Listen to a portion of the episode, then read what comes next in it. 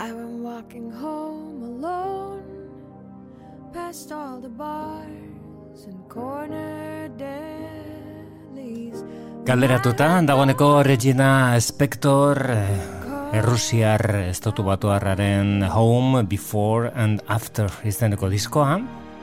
Honela zabaltzen du Regina Spectorek Becoming All Alone. Let's grab a beer It's awful late We both right here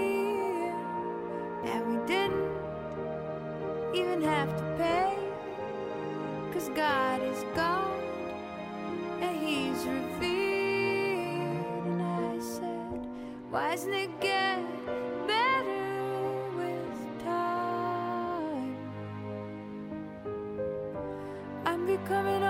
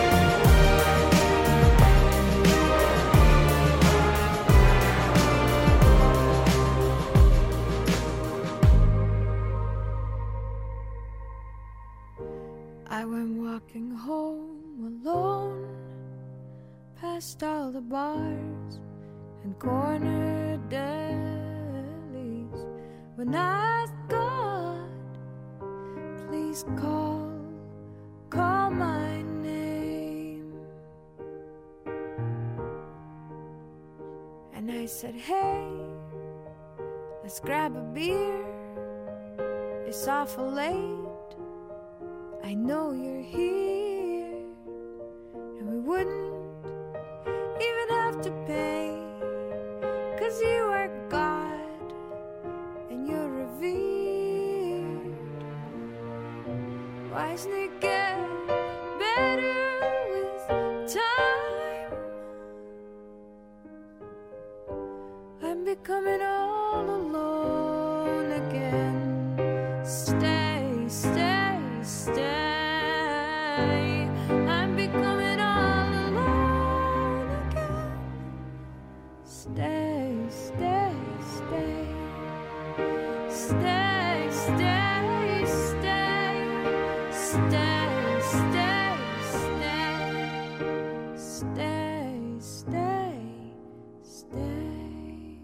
Home, Before and After hori da Regina Spectorrek argitratu duen azkeneko diskoa. Zei urte zer matzan, esan bezala Rusian jaioa, estatu batuetan azia den musikariak diskorik argitratu gabe, eta Becoming All Alone abestia da entzun duguna bere lan berria zabaltzen duen abestia, ez zuzen ere, baina orain orain entzungo dugu bere aspaldiko disko bat, bere lan ezagunen etariko bat 2006an atera zuena, eta Begin to Hope zen disko horren izenbura pero gogoratuko dugun kantu honek Fidelity zuen izena.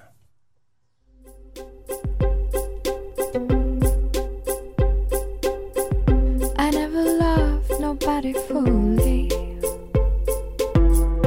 Always one foot on the ground And by protecting my heart truly I got lost in the sound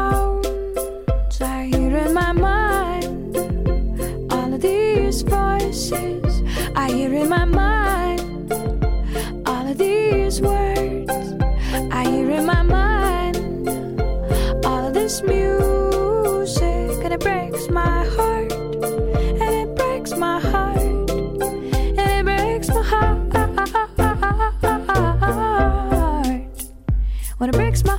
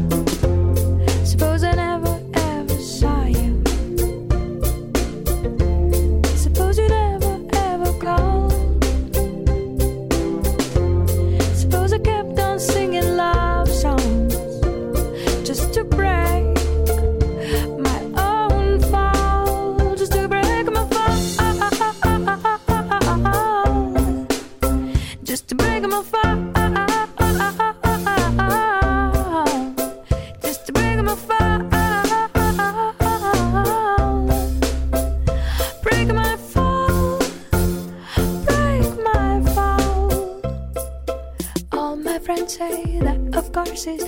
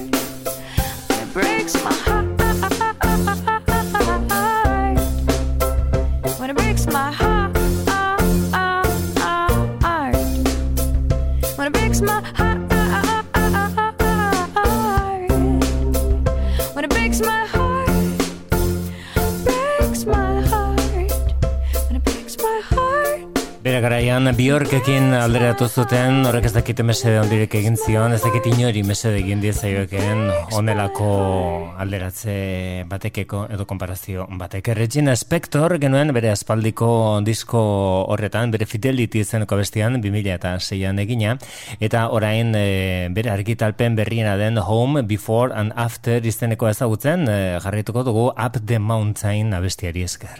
In the ocean There's a mountain. On the mountain, there's a forest. In the forest, In the forest, there's a garden. In the forest, there's a garden. In the forest, there's a garden. In the forest, there's a garden. Gotta get in there, gotta get in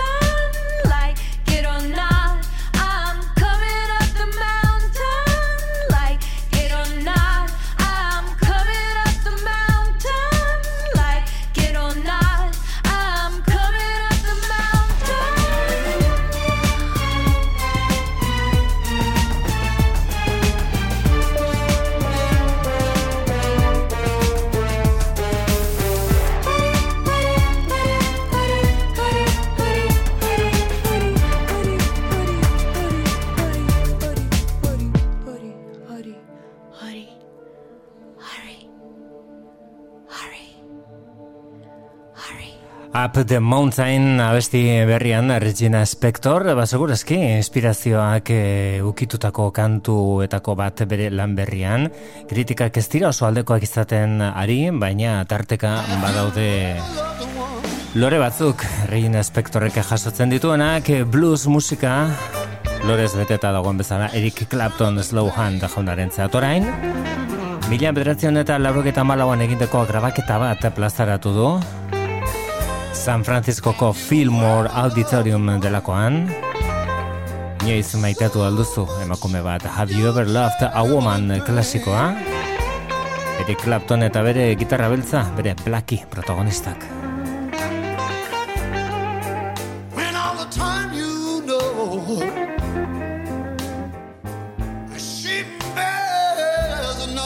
the Lord.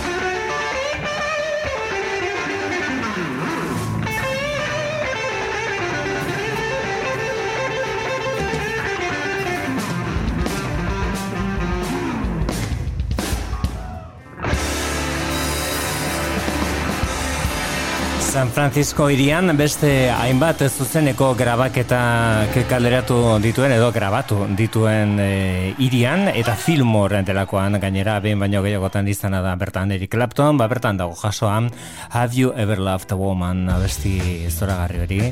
Diskoak and nothing but the blues zentu izena laurogeta malauan jasoan hauek dira The Black Case It Ain't Over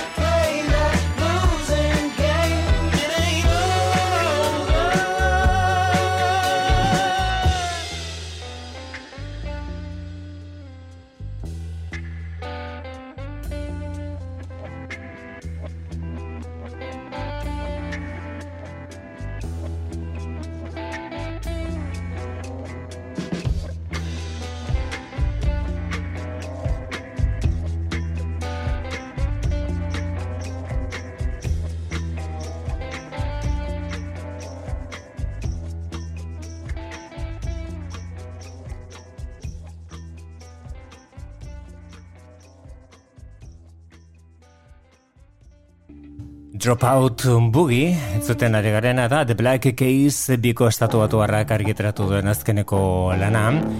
It ain't over zena besti hori, ba ez da maitu, ez da maitu. Hemen eh, gainera Billy F. Gibbons eh, ZZ Top taldekoa dugu.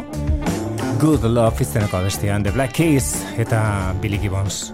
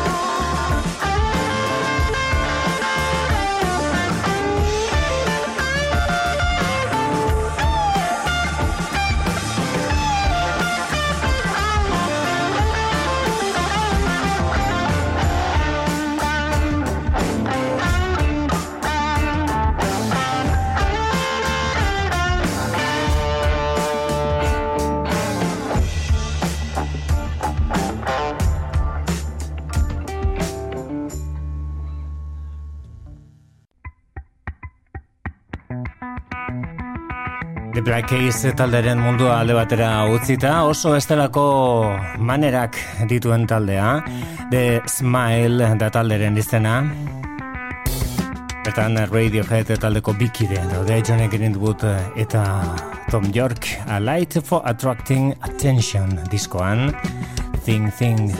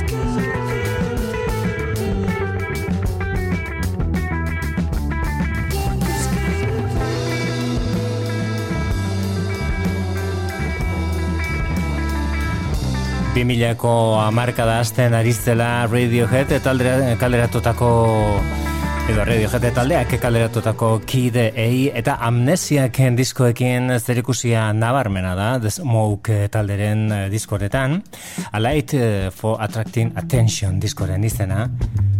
Instrumentalkien garapenak benetan dira interesgarriak, zoragarriak magiaz beteak hemen esate baterako The Smoke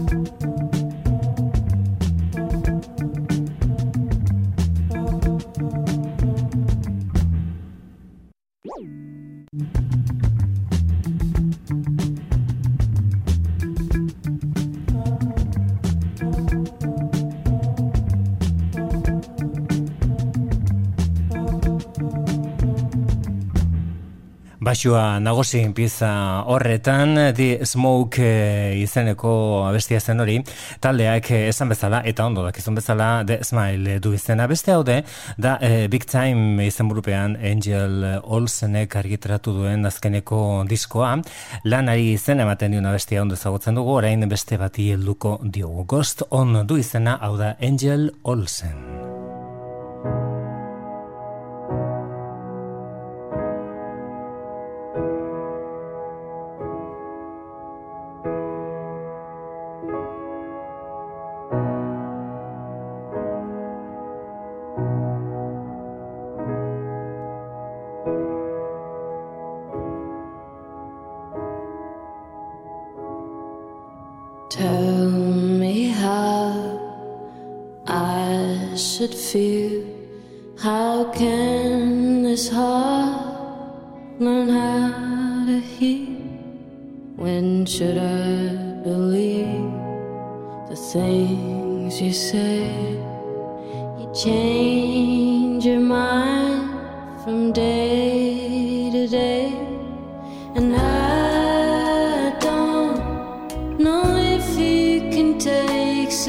such a good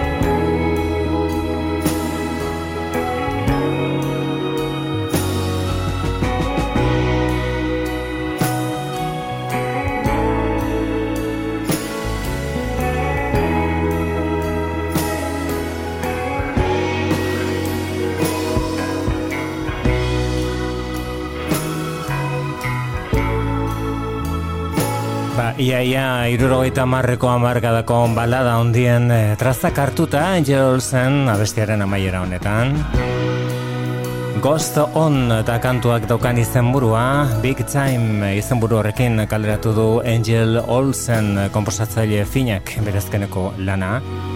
Musika estilo eta mota asko izan daitezke, tokia dutenak gure saioan eklektikoa esaten duten moduan. Ez da, tercer cielo du izena disko honek, eta Rocio Marquez eta Bronkio musikariak eh, batu ditu, benetan interesgarria iruditu zaigu, kaso honetan buleria bat, exprime limones.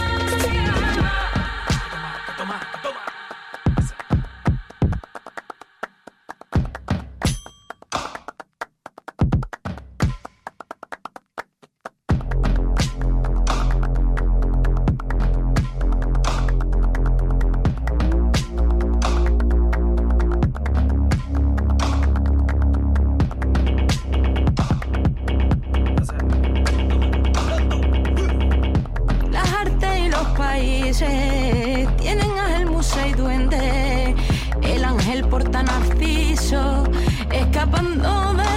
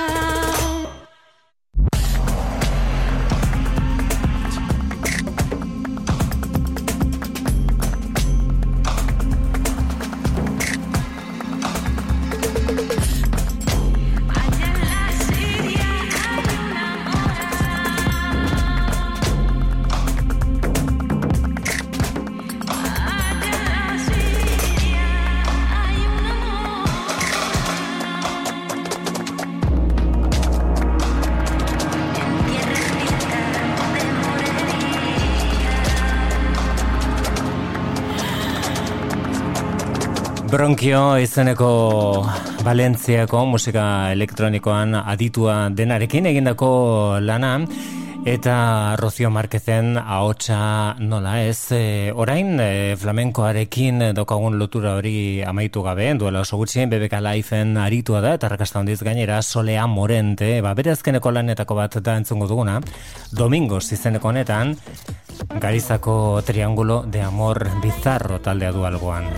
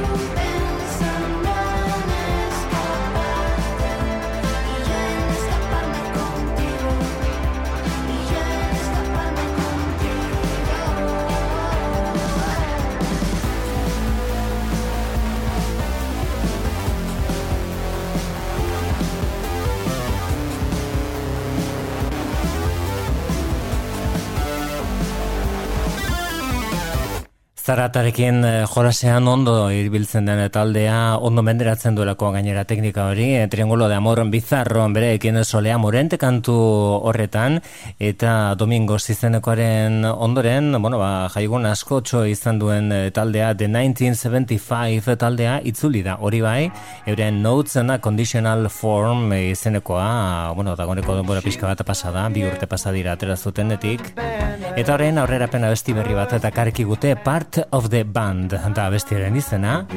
the 1975 I was living my best life living my parents way before the pain penance and verbal repentance and my my my cancellation. Mm, With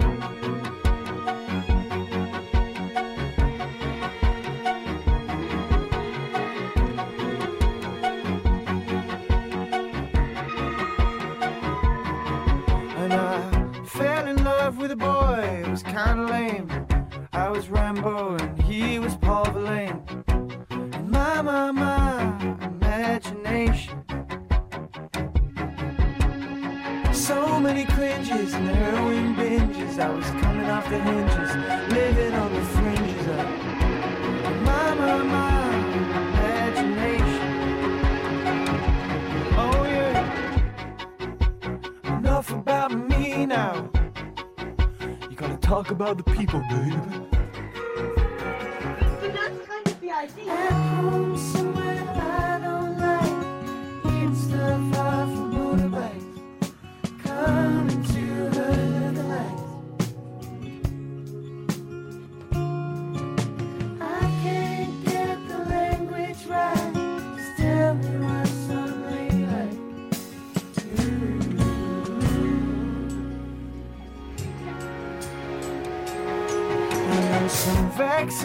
Vaccinista, toe bag chic baristas, sitting east on the communista keisters, writing about their ejaculations.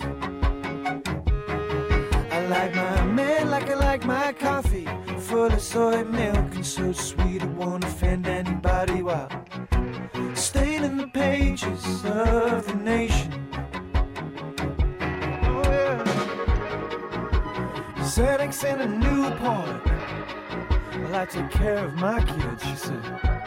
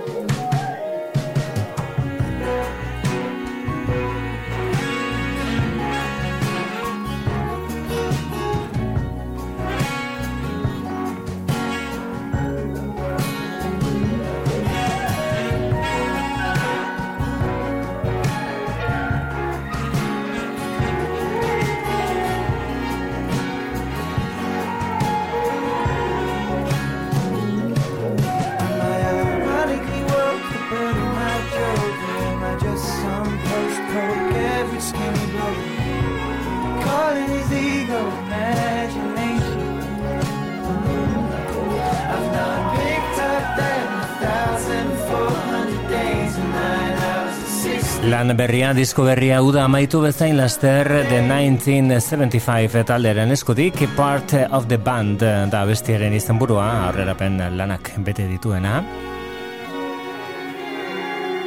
2018an A Brief Inquiry into Online Relationships e, izenburu luzeko diskoa argitaratu zuten The 1975 taldekoek eta bertako abesti honenetariko bat dago geratuko duguna gure gaurko saioari amaiera emateko. Kito, bukatu zezkigu gaur e, eskaini beharrekoak. Be My Mistake du izena The 1975 taldea besterik ez, izan bier arte agur.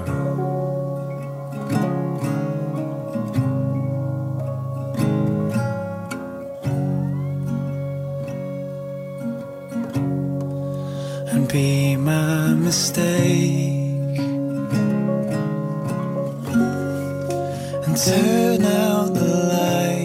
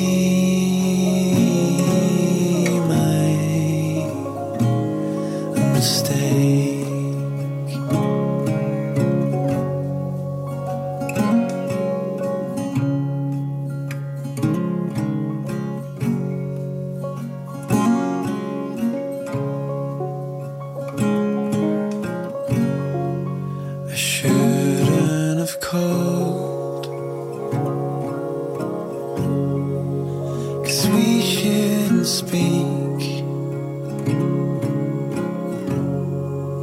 You do make me hard,